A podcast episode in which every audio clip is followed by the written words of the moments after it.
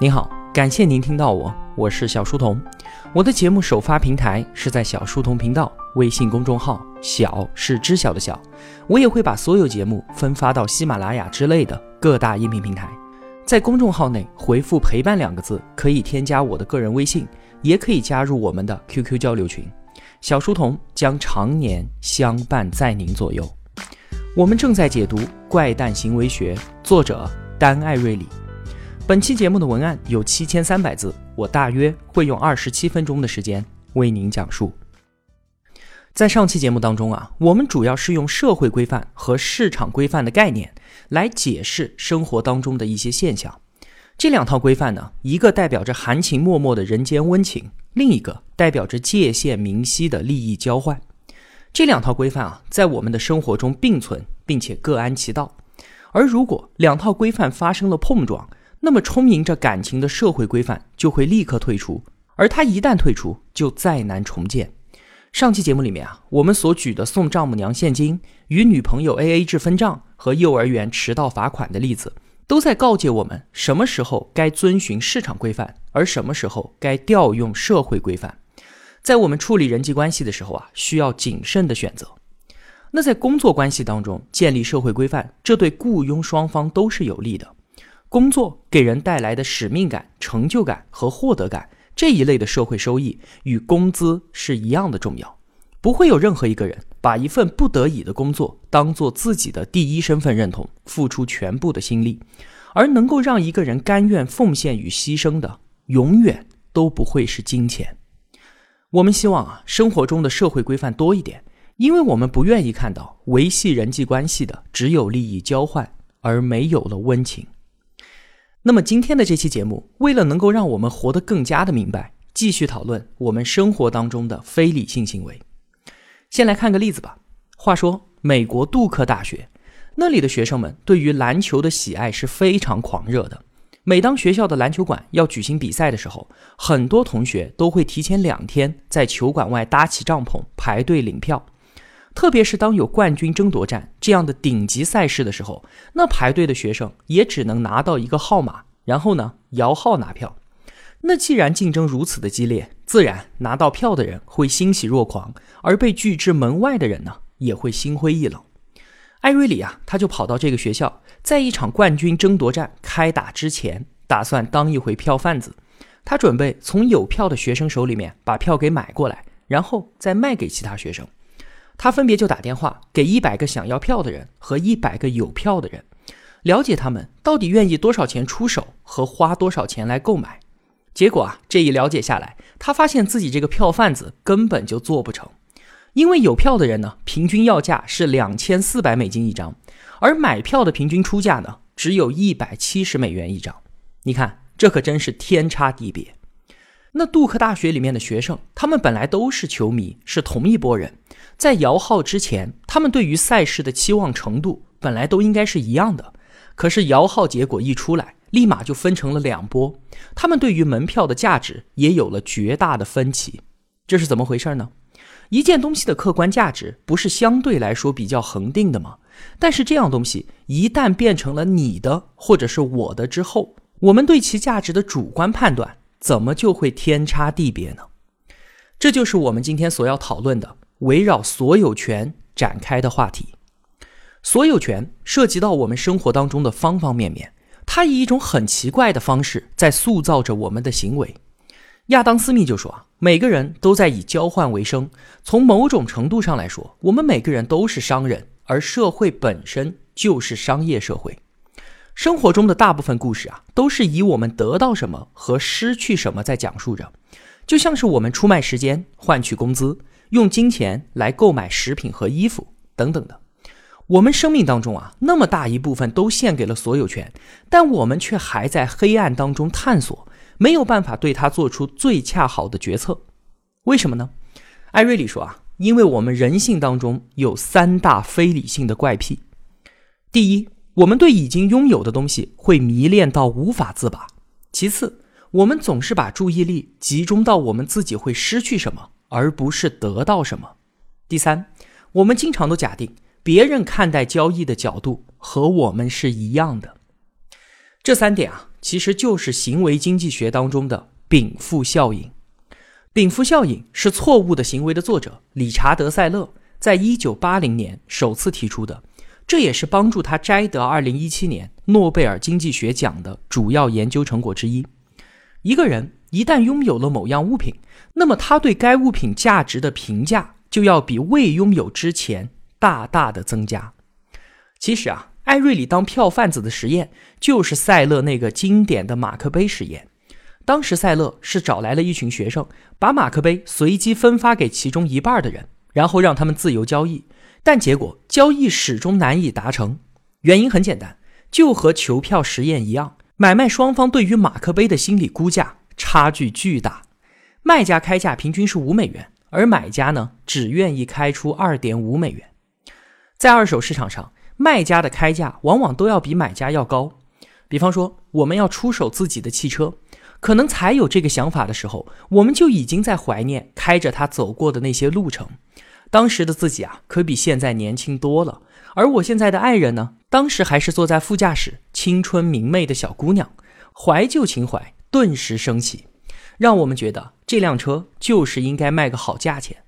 我们希望买我们车的人也可以体会到和我们一样的情绪和记忆。可是啊，在卖家的眼中，它却是满是刮痕、破烂不堪。我们希望买我们房子的人同样喜欢透过窗户照进来的那一缕阳光。可是对方注意到的，更可能是墙角的那一道黑霉斑。这就是艾瑞里所说的非理性怪癖。我们错误的假定别人看待交易的角度和我们是一样的。再举个生活中的例子，话说啊，小明毕业了要找工作，现在啊有两个基本相同的工作机会，A 和 B。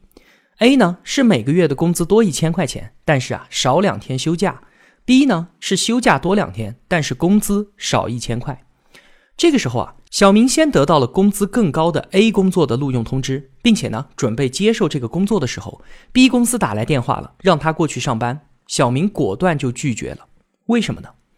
因为啊，他先得到了 A 的录用通知。这个时候，小明并不是在一千块钱和两天休假这两个差不多的选项之间做选择，而是这一千块钱在小明看来已经在他的口袋里了。禀赋效应让他更看重已经拥有的这一千块，所以呢，他果断放弃。如果我们反过来，先得到 B 的录用通知，那么他就会更加看重这两天的假期。情况啊，也是一样的。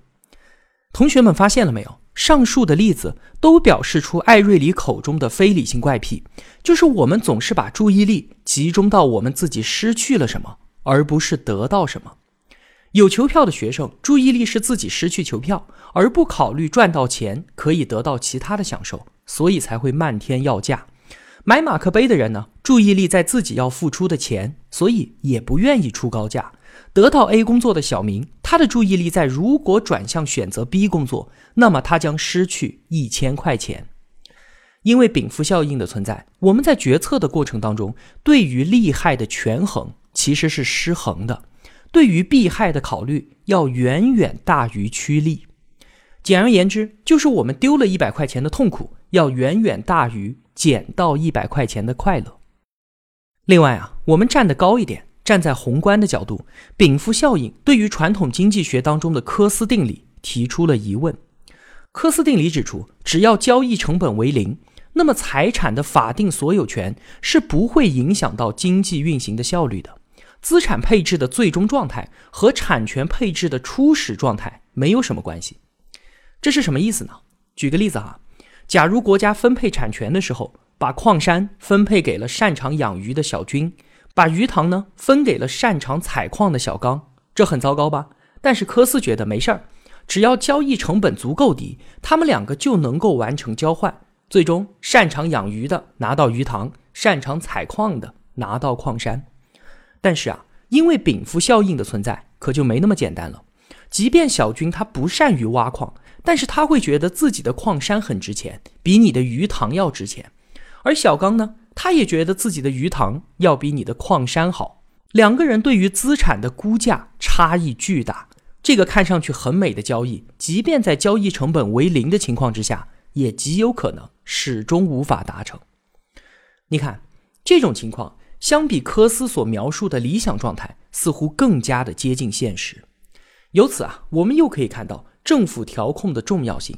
我们不能够笃定，只要明晰产权，只要最大程度的降低交易成本，然后通过市场的自由调节，就能够万事大吉。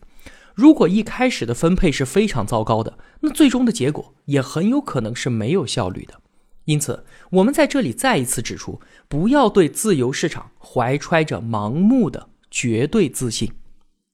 那我们再回到日常的生活当中，来看看商家是怎么利用禀赋效应操纵我们的。首先是最典型的宜家效应，宜家的家具很多都要我们自己来拼装，因为我们为它投入了劳动，那这件商品当中就包含了我们的辛劳和智慧，强化了我们对于它的所有权。我们对某一件事物啊付出的努力，这不仅给它带来改变，也改变了我们自己对于它的评价。所以，付出越多，产生的爱恋也就越深。比方说，美国不少家庭主妇，他们都喜欢自己做蛋糕，就有一个牌子的蛋糕粉，它一直销量遥遥领先。而原因是这个蛋糕粉它是不完美的，它需要我们自己往里面加鸡蛋，而不是原来就把鸡蛋给放在配方里面。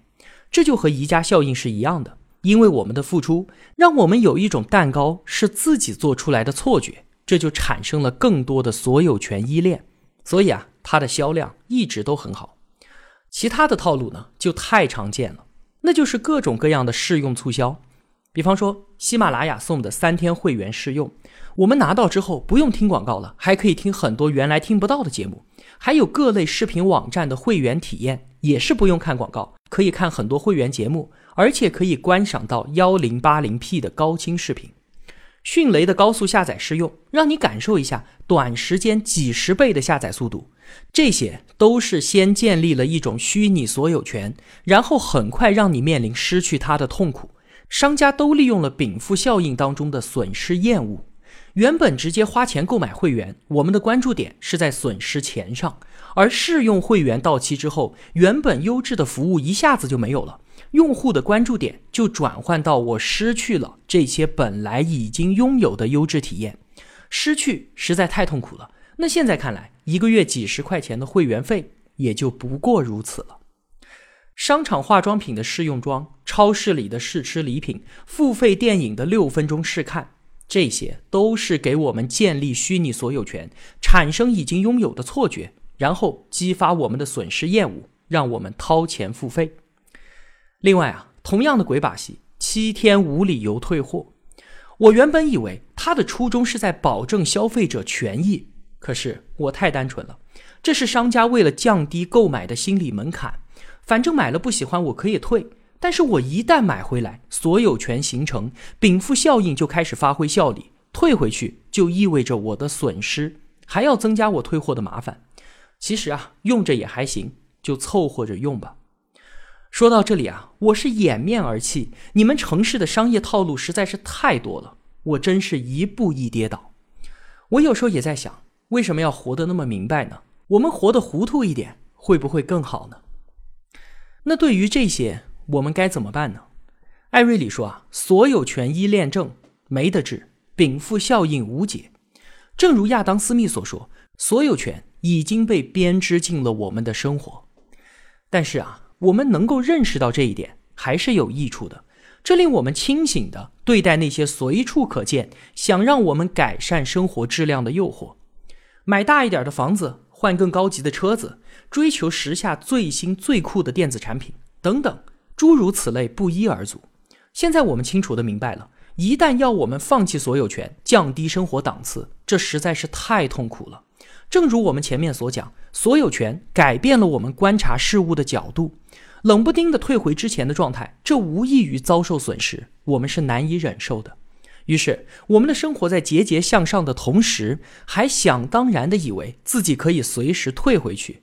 实际上啊，这是不可能的。这就是我们所说的那句老话嘛，“由俭入奢易，由奢入俭难。”像是我们从大房子换回小房子里，这是非常痛苦的损失体验。那为了避免这种情况的发生，我们愿意为此付出一切的牺牲，哪怕被月供压得喘不过气来，也在所不惜。如果说还有一点应对之策的话，那就是用非拥有的心态来对待每一次交易，特别是那种大笔的支出，把我们自己与身外之物的距离给拉开。在尝试过这样的努力之后，我不敢说我们能够像出家人那样奉行对于物质世界无欲无求的信条，但至少我们可以尝试像禅宗弟子那样，对世间万物都以平常心待之。最后啊，我特别想说的一个话题就是禀赋效应，它可不仅限于对物质的迷恋，它对我们所拥有的观点和看法也是同样适用的。当我们相信并且持有了一种观点，我们就会对它过度的热爱和依恋，对它的真实程度会超过这种观点本身的固有价值。禀赋效应会让我们加持、强化和捍卫自己所拥有的东西。当外力让我们放弃的时候，反而会增强我们的捍卫程度，因此形成一种僵化并且顽固的意识形态。我在做节目的时候啊，心里一直保有一条明确的边界。就是我只客观的表达观点，我会尽我最大的努力把其中的内在逻辑给表述清楚，但是我绝不想着要去改变任何人原有的想法。这个边界啊，是从一件小事儿来的。我最早开始做节目的时候呢，聊的都是经济学的话题，解读亨利·黑兹利特的一课经济学和薛兆丰的经济学通识。当时就有位听众对其中的观点很不赞同，就留言驳斥。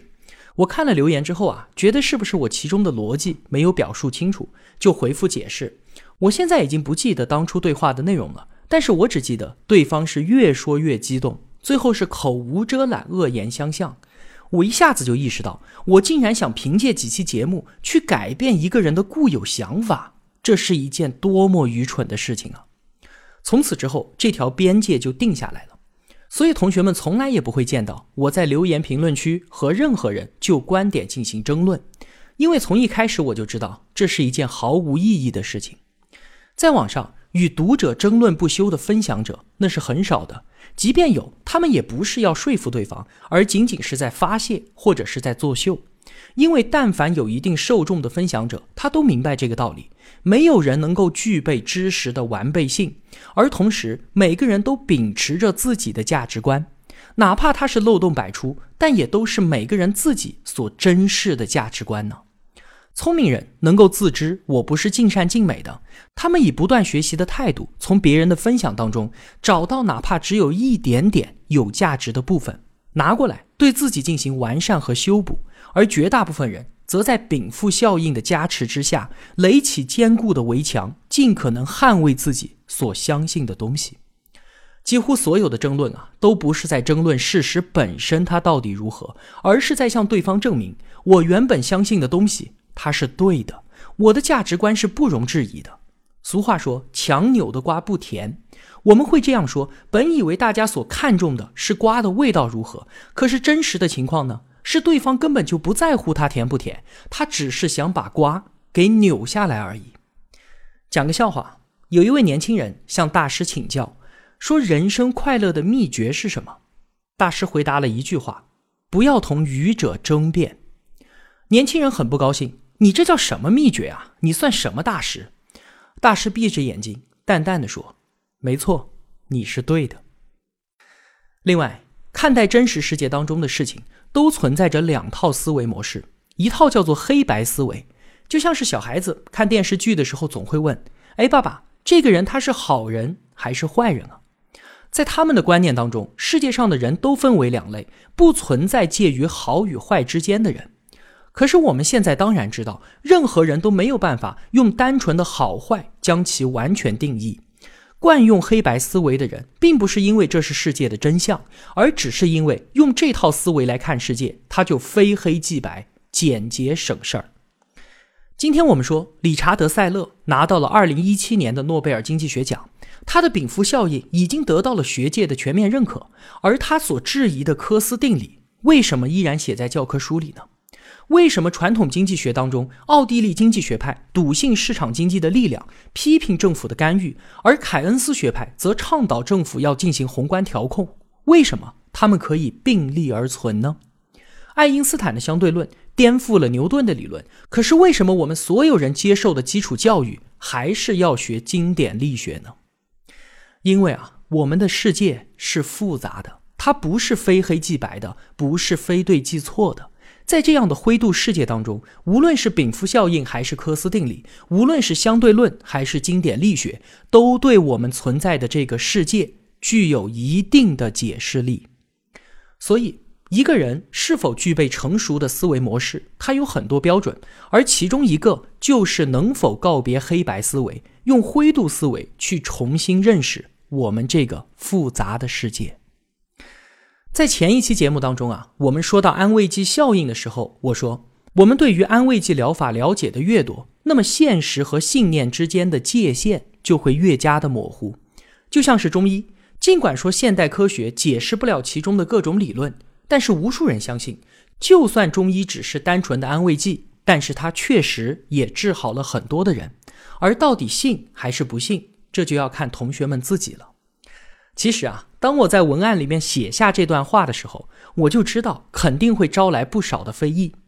那有的听众呢，也严厉的和我说：“请不要妄议你根本不知道的东西。”这也完全在我的意料之中了，因为我知道抛出这个话题将为我今天说禀赋效应提供素材。我当然不是要争论这个话题本身，什么有现代医学之前，外国人和中国人的平均寿命差不多。什么大样本随机双盲对照测试等等，这些都无异于我们今天想说的。其实啊，关于中医、关于转基因这一类的撕逼话题，我的态度都是骑在墙上，不是说我左右摇摆，而是我根本就没有必要非要选边站队啊。菲茨杰拉德说：“同时保有两种相反的观点，还能有正常行事的能力，这是一流智慧的标志。”我不抬高说这是一流的智慧，这就是我们生活当中的常态啊！相信与不相信，真的有那么绝对，一定要非此即彼吗？在这个世界上，真的有人只秉持着一种行为标准活着吗？就算有，那也是极少极少数吧。不相信中医的，难道他见到别人吃中药就会心生咒骂，并与对方划清界限，从不来往吗？看见到处都是中医馆，他就有放火烧了的冲动吗？不会的，那相信中医的人呢？难道他不接受西医的治疗，不使用抗生素吗？我们的现实生活当中哪有这样的人啊？我更倾向于相信现代医学，但是我生病了吃抗生素的时候，我也会吃点甘草片，我也会买黄连上清丸之类的中成药。如果病得严重了，我首选当地的大医院做检查、打点滴，接受现代医学的治疗。那身边的亲戚朋友有慢性病，去医院的同时也抓一点中药调养一下，我也不觉得这有什么。那转基因食品，主流科学界说没事儿，我也不是很在乎，但我也没有必要专门去买转基因食品来吃吧。而觉得它有害的人呢，也没说谁吃了就像吃了毒药一样，赶紧跑去医院洗胃的。我觉得不好，那我就尽量不要吃，吃了也没有谁惶惶不可终日。这样的行为方式并不困难，这个才是我们真实生活当中的常态啊。那我们都生活在灰度的世界当中，用灰度思维行事，可是到了网上就变得要非此即彼，就一定要争出个是非对错，这不是很奇怪吗？现在我们知道了，在禀赋效应的加持之下，我们会对自己所相信的东西过度的迷恋，对它的真实程度会超过这种观点本身的固有价值。当外力想让我们放弃它的时候，这会进一步增强我们对它的捍卫强度。我用一个数学模型来描述一下我们是怎么认识这个复杂的世界的。这个数学模型描述的是一种主观概率。我们想象一下，世界就是一个看不到里面的封闭的箱子，一件事儿的是非就是当中放着的黑白两种颜色的小球。我们对一件事情的认知一开始是中立的。那就是我们心中的黑白小球的概率是百分之五十对百分之五十，然后我们用自己的方式去了解事情的真相到底是怎么样的。这就像是伸手去箱子里面抓小球，抓到一个白色的，那我现在主观认为它是真的可能性就上调一些，变成百分之六十对百分之四十。连续抓都是白色的，我就不断上调概率，可能到百分之九十对百分之十的时候，我们继续抓，抓到一个黑色的小球。那我们就下调一些，现在可能变成百分之八十五对百分之十五，然后再不断继续。客观世界的复杂程度就像是箱子当中永远都拿不完的小球，它可能是全黑的，可能是全白的，但更多的可能性是黑白都有的，有比例的灰度存在。而我们认知它的过程，就是通过一次又一次伸手去抓、去了解，从而不断的调整我们的主观概率，来实现对世界尽可能贴近真相的认知。我们的信与不信。都是在百分之零到百分之一百之间，通过不断的更新和了解，取得一个中间值，这才是我们认识世界的真实过程。而如果我们任由禀赋效应发挥效用，拒绝伸手去抓球，也就拒绝了了解世界的机会，拒绝了更加接近真相的可能性。而我在这里分享的每一期节目所说的每一句话，都不是为了要改变任何人的任何观点，我只不过是在为您提供一个个或白或黑的小球。好了，今天的节目时长比较长，那我就不再做最后的总结了。如果我有帮助到您，也希望您愿意帮助我。一个人能够走多远，关键在于与谁同行。我用跨越山海的一路相伴，希望得到。您用金钱的称赞，我是小书童，我在小书童频道与您不见不散。